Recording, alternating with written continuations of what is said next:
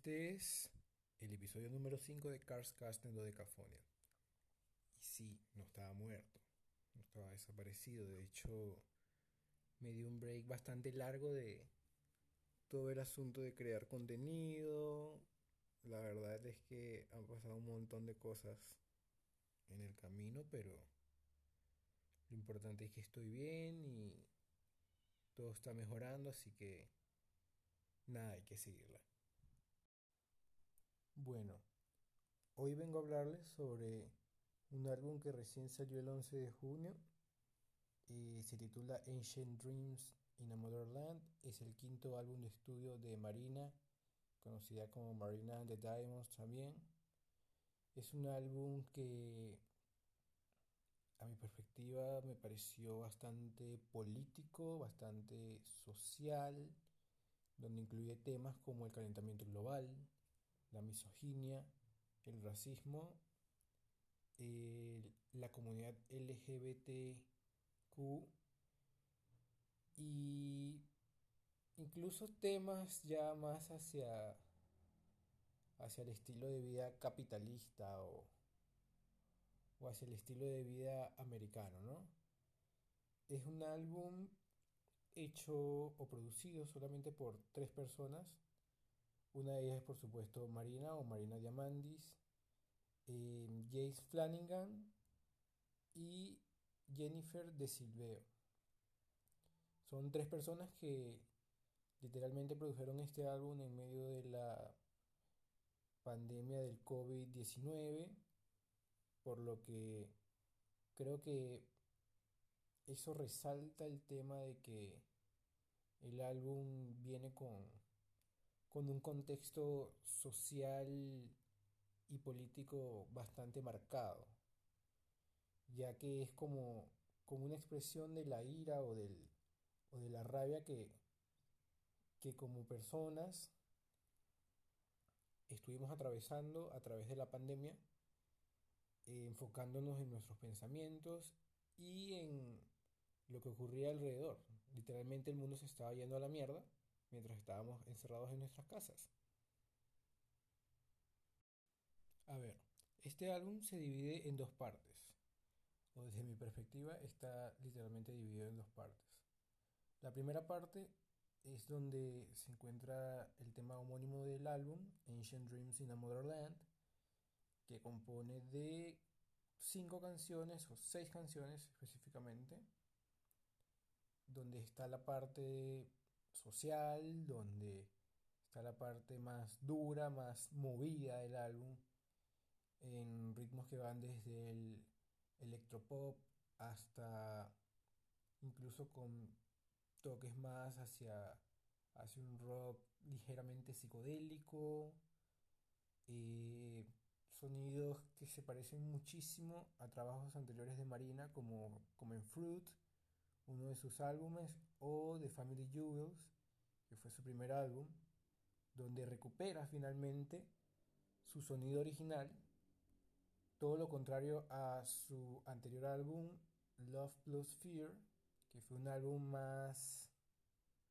comercial, se podría decir, más mainstream, incluso más aburrido. Dicho todo esto, cabe destacar que no tenía ni un poco de esperanza acerca de este álbum.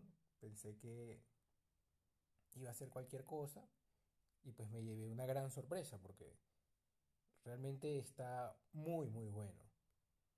Pero bueno, eso va más adelante.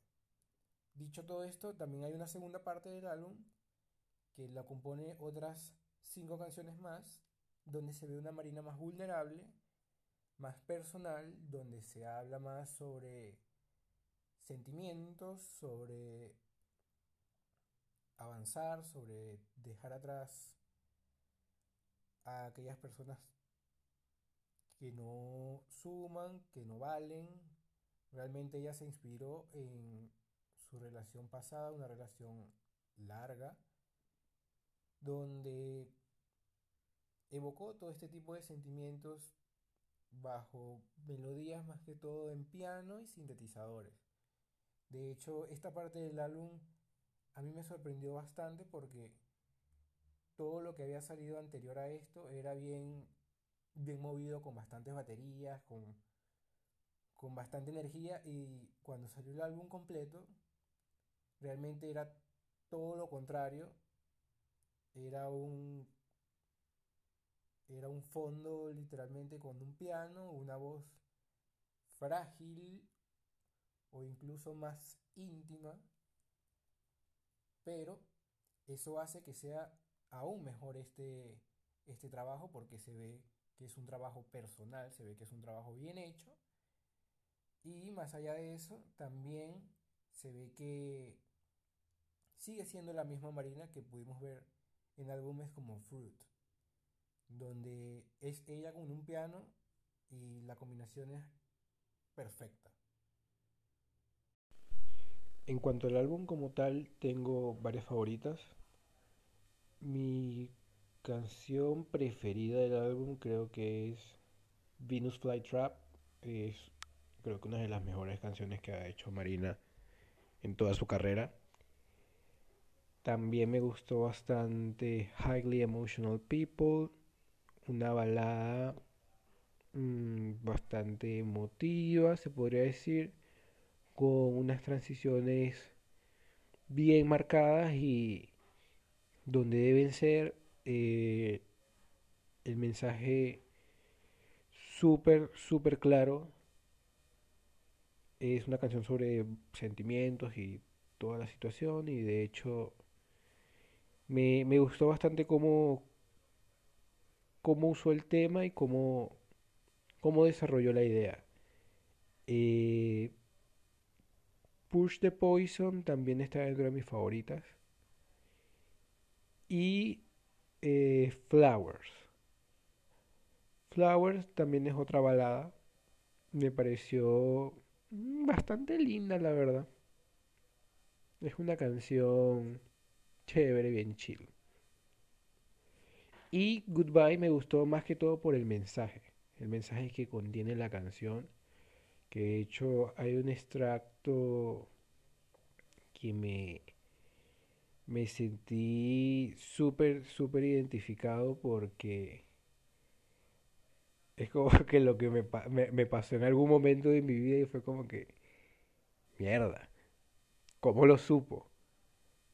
Y nada, pues, eh, de hecho, sí, todo lo que dice es súper cierto, como por ejemplo esta frase que dice, I've been a mother to everyone, everyone else, to every motherfucker except myself. O sea, literalmente yo. O sea, es una frase que me gustó bastante y a pesar de que la canción es bastante sencilla, eso lo oía con un piano prácticamente, me pareció súper chévere. Creo que mi canción menos favorita, y eso no significa que sea mala, es Man's World, porque para mí tiene como una corriente hacia lo que iba a ser este álbum que realmente no fue. O sea, ella, ella empezó con una temática y con, y con un estilo que no era muy, muy, no sé, era, no sé, no me sentía cómodo con lo que estaba escuchando o con lo que iba a ser un álbum. No suena fácil como, discúlpeme que ando con alergia. Suena así como, no sé, no, como que le faltaba algo, pues. Pero realmente la letra de Man's World es bastante cruda, de hecho es bastante bastante buena en general. O sea, dice cosas bastante ciertas, muy muy ciertas. Y ese esa canción habla particularmente sobre sobre temas que son bien irónicos y que a mucha gente no le gusta hablar de ellos hoy en día, como como el maltrato hacia la mujer, la violencia de género o o la opresión hacia las minorías como lo, lo ha sido, como consideran a la comunidad LGBT. Pero, insisto, no era que no me gustaba la letra de la canción, era como que no, no, me, no confiaba mucho. No es, que, no es que no me guste, pero no me encanta cómo, cómo se produjo esa canción. Sin embargo, me gustó un poquito. Y bueno, el álbum contiene 10 canciones. Totalmente recomendado escuchar de inicio a fin. Zero skips.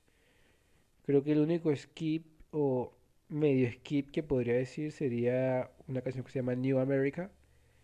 Que no es mala, no es mala, la verdad es que no es mala.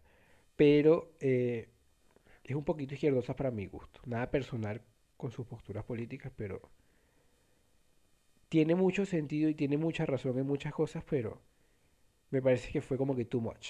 Sin embargo, este álbum se caracterizó por ser bastante político y con temas bien controversiales en ese ámbito, así que no me sorprendió tanto, la verdad. Bueno, dicho todo esto, eh, a Ancient Dreams in a Motherland eh, le daría un 8 de 10. La verdad no soy de hacer este tipo de vainas, pero si le daría una puntuación sería esa. Hasta ahora creo que Marina se redimió con ese álbum y si sigue así va por muy buen camino. Lo bueno es que ya está consciente de que no tiene que ser mainstream para ser una artista pop completa, porque de hecho ya existe toda una corriente underdog de artistas pop alternativos y con temas y un montón de conceptos súper diferentes que igual siguen siendo bastante buenos y no necesariamente tienen que pegar en la radio. Y eso me parece genial. Ahora cambiando de tema, voy a hablar sobre otro álbum que de hecho salió en octubre del año pasado, del 2020, y que tuve la oportunidad de escuchar recientemente, hace como tres semanas, y me encantó, o sea, claro, la vaina es, si nos ponemos a comparar con Asian Dreams a Motherland, es todo lo contrario a un nivel de experimentación o de experimentalidad al mil por ciento porque la vaina sí es un poco difícil de digerir al principio. Pero a mí me gustan esas cosas así medio, medio extrañas, entonces igual las comparto pues. A ver, a ver. Eh, antes de entrar en materia, hay que primero saber de quién chucha voy a hablar. Y pues nada, les voy a hablar sobre Daniel Lopatin o One O Tricks Point Never. También lo conocen así. Tiene un montón de seudónimos más, pero ya es mucha vaina andar diciéndoles todo esto. El punto es que este señor, One O Tricks Point Never, es un eh, songwriter y un productor. Ha trabajado con The Weeknd, de hecho trabajó en su último álbum After Hours ha trabajado también con FK Twigs. Ya ese es como. No es un red flag, pero es como una alerta. Es como que ya ahí tú empiezas a. Tu, tu, sentido de alerta te dice como que wow, wow, wow. Esto es un poco raro. Esta gente es un poco distinta. Y también eh, hizo el soundtrack para la peli Uncut Gems de Adam Sandler la película no cómica de Adam Sandler, que según es bastante buena y bueno, aún no he visto, pero espero verla muy pronto. La cosa es que One of Tricks Point Never sacó su último álbum que se llama Magic One of Tricks Point Never. Un poquito largo el nombre, la verdad. De por sí su nombre es bastante largo. Pero eso no es todo. El nombre de este álbum, Magic One of Tricks Point Never, se, hace referencia o él mismo refiere esto a una degeneración de una emisora radial estadounidense llamada Magic 1067 o Magic 106.7. Entonces sería Magic 103 Point Never y Magic 1067. O sea, girl, what the fuck. Pues sí, la vaina es súper rara. Sin embargo, la cosa no queda acá. ya que les explico el nombre de, del álbum y sobre la, el asunto de la emisora, este álbum particularmente es una representación sonora de una persona jugando con, con un radio, pues básicamente es eso. O sea, esta vaina es como que yo estoy en un carro jugando con las emisoras a ver cuál suena y de paso por un, por un túnel y me quedo sin señal.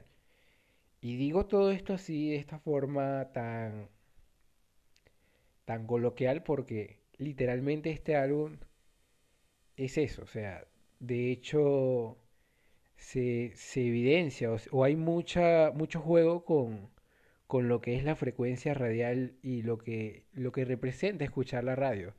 O sea, el álbum prácticamente tiene desde anuncios publicitarios, todos distorsionados, tiene presentaciones de, de noticieros, presentaciones de, de entrevistadores, que es una vaina o que, que no tiene mucho sentido, de hecho, pero a mí me pareció súper loco que los temas sean tan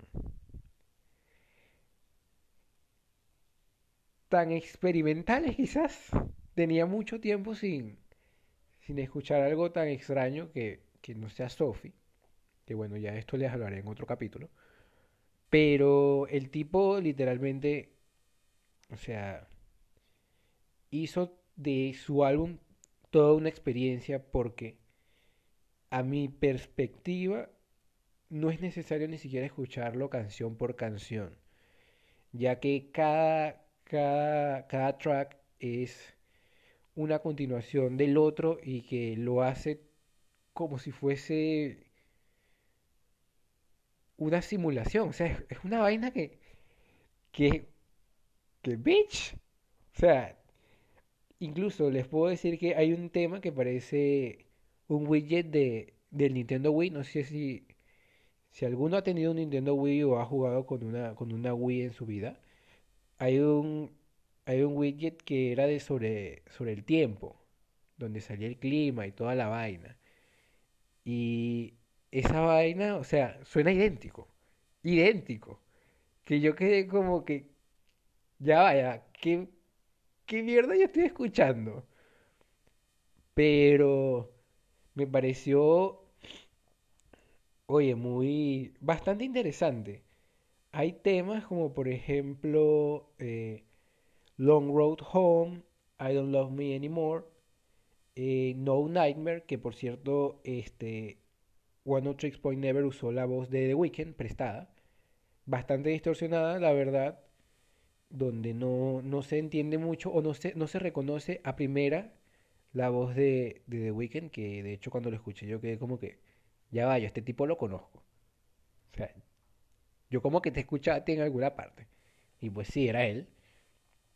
También colaboró con artistas como Arca, específicamente en la canción Shifting, que es...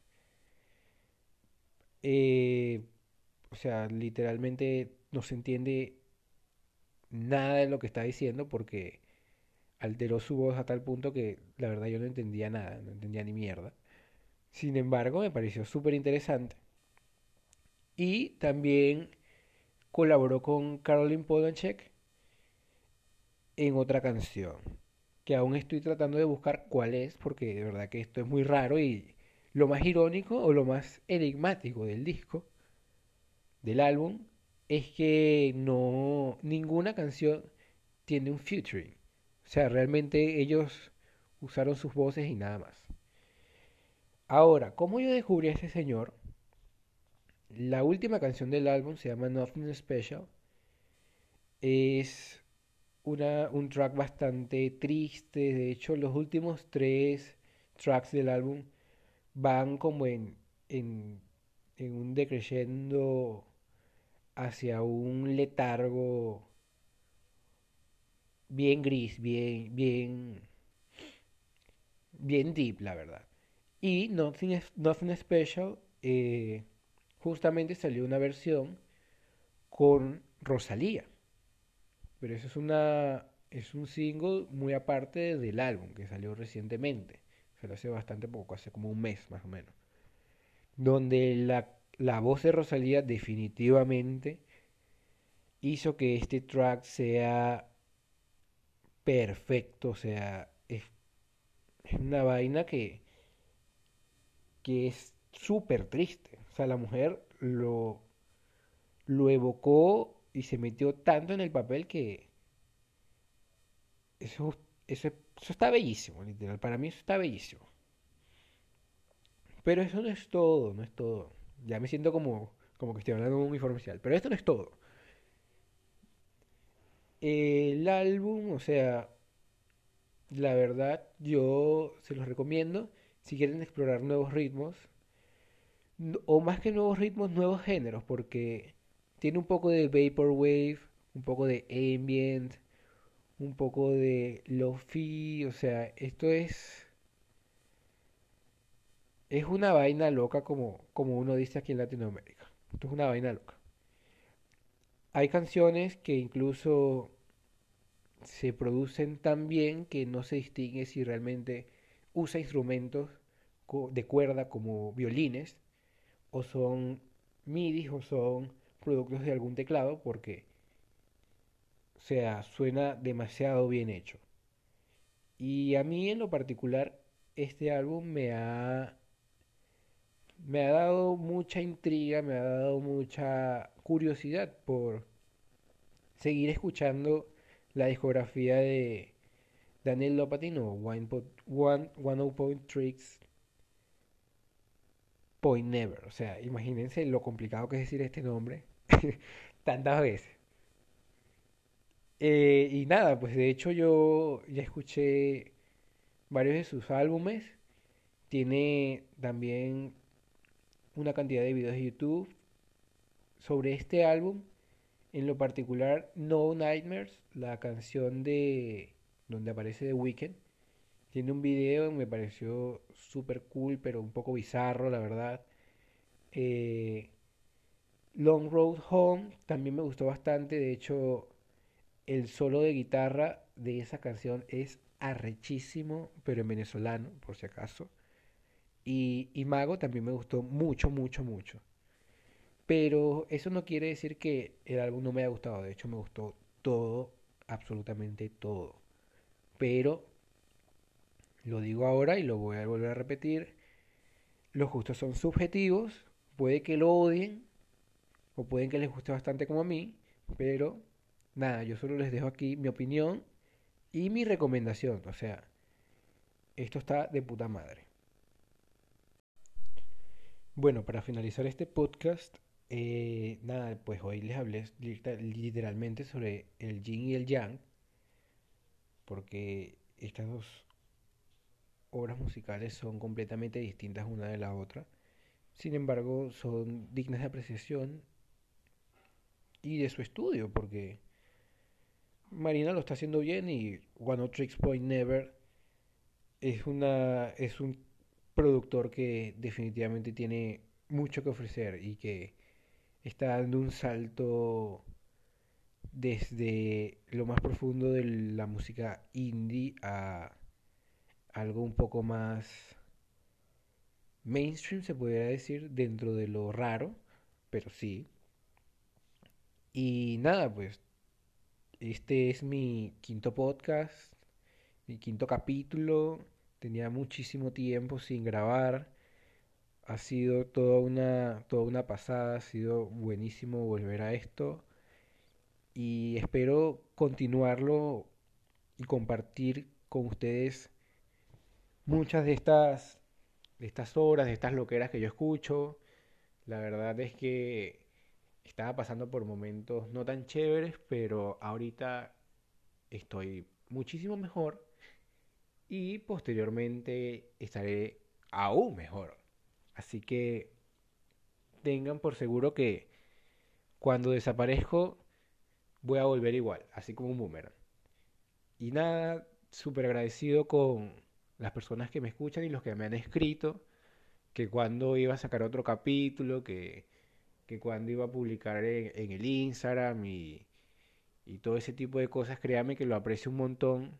A esas personas que lo han hecho también valen su peso en oro. De verdad, gracias por motivarme a seguir con esto y tengan por seguro que lo seguiré haciendo mientras pueda. Más bien, esto es todo por ahora. Este episodio creo que está bastante corto, un poquito más que el resto, pero se va a venir muchísimo más. Así que nos vemos en otra ocasión. Chao, chao. Cuídense, tomen agua. Chaito, bye.